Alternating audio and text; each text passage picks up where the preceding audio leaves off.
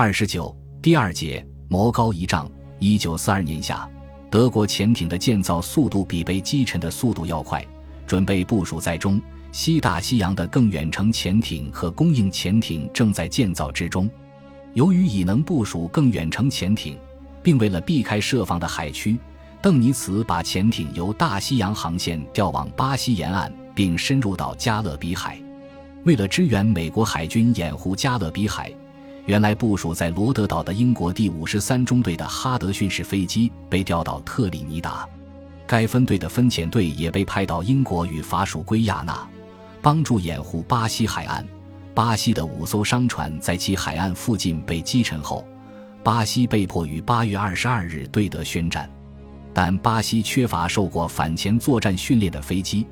于是美国立刻派去几个卡塔琳娜式飞行中队给予援助。德潜艇为了寻找防御薄弱的区域，分布得越来越远。少数远程潜艇甚至到达了印度洋和莫桑比克海峡。往返于印度洋的大型部队运输船，以及从波斯湾油田起航的许多游船，都采用了通过南非的航线。由于德潜艇采用的是单艇攻击，所以印度洋上的护航舰艇很快就发现。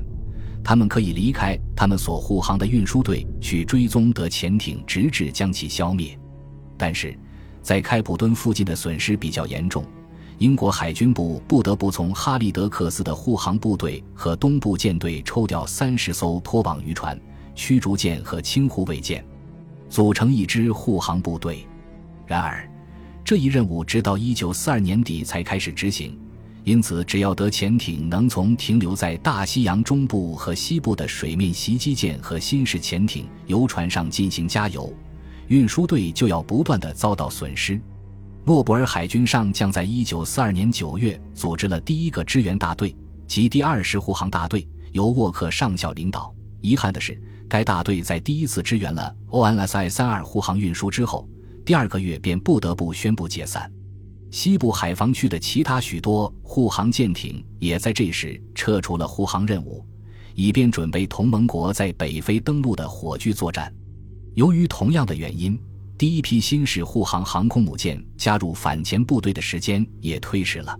尽管很多护航航空母舰还在建造过程中就已被分配出去，供将来登陆突击部队进行战斗机掩护和反潜巡逻。为了缓和北大西洋护航运输队的过度紧张状况，并支援火炬作战的准备工作，轰炸航空兵和陆军航空兵第八航空队对比斯开湾的德潜艇基地进行了轰炸。但是，德国的托特劳工组织已在所有主要基地建成了可以安全放置潜艇的混凝土洞库。洞库是用钢筋混凝土建造的，连英国空军巨大的高脚柜炸弹都不能将其炸穿。在北极，德潜艇对苏联护航运输队的攻击从未达到大西洋那样的程度，原因是那里的天气太坏，潜艇作战很危险，有时无法进行，而且经常有八级以上的大风，加之巨浪、浓雾、低温、迷眼的雪暴，在这种情况下很难实施攻击，特别是在护航运输队有大量护航鱼艇时，尽管护航舰艇也有自己的问题。冰雪和寒冷使得生活条件非常不舒适，而且声纳的工作条件也非常差。经过多次争论之后，最后苏联同意英国岸防航空兵第二百一十卡塔琳娜式中队在苏联的德维纳河上的拉赫塔湖建立基地设施，这样飞机就能把护航运输队直接护送到克拉湾，然后再护送回英国。一九四二年九月，德潜艇开始装备了能发现。ESV 雷达发射波的梅托克斯接收机，这种接收机能向德潜艇预告飞机正在接近，使潜艇在受到攻击之前能潜入水下。这大大降低了岸防航空兵新夜间反潜巡逻的效果，因为他们无论在昼间还是夜间都依靠 ASV-2 雷达。岸防航空兵在九月用雷达和立式探照灯共发现德潜艇一百零一次，十月份就降为六十二次。到一九四三年一月，只发现了三十一艘德潜艇。当英国岸防航空兵正苦干找不到大量飞机，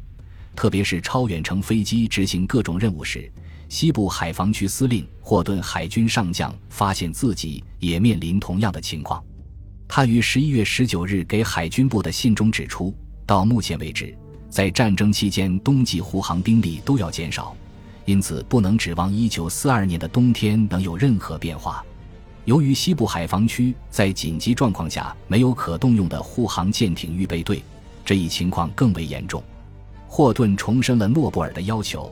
即应成立支援大队，以加强受到大量德潜艇威胁的护航运输队。这引起支援大队应能长时间在大西洋上航行，应有足够的航速，以便能迅速地在受威胁的护航运输队之间提供远距离的掩护，并要能与岸防航空兵协作，追击德潜艇，直至将其消灭。十一月二十五日，霍顿再次提出这一要求，并强调需要超远程飞机。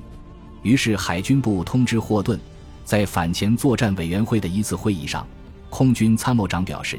轰炸航空兵可立即向岸防航空兵提供两个哈利法克斯式飞行中队，以后还要提供两个中队。此外，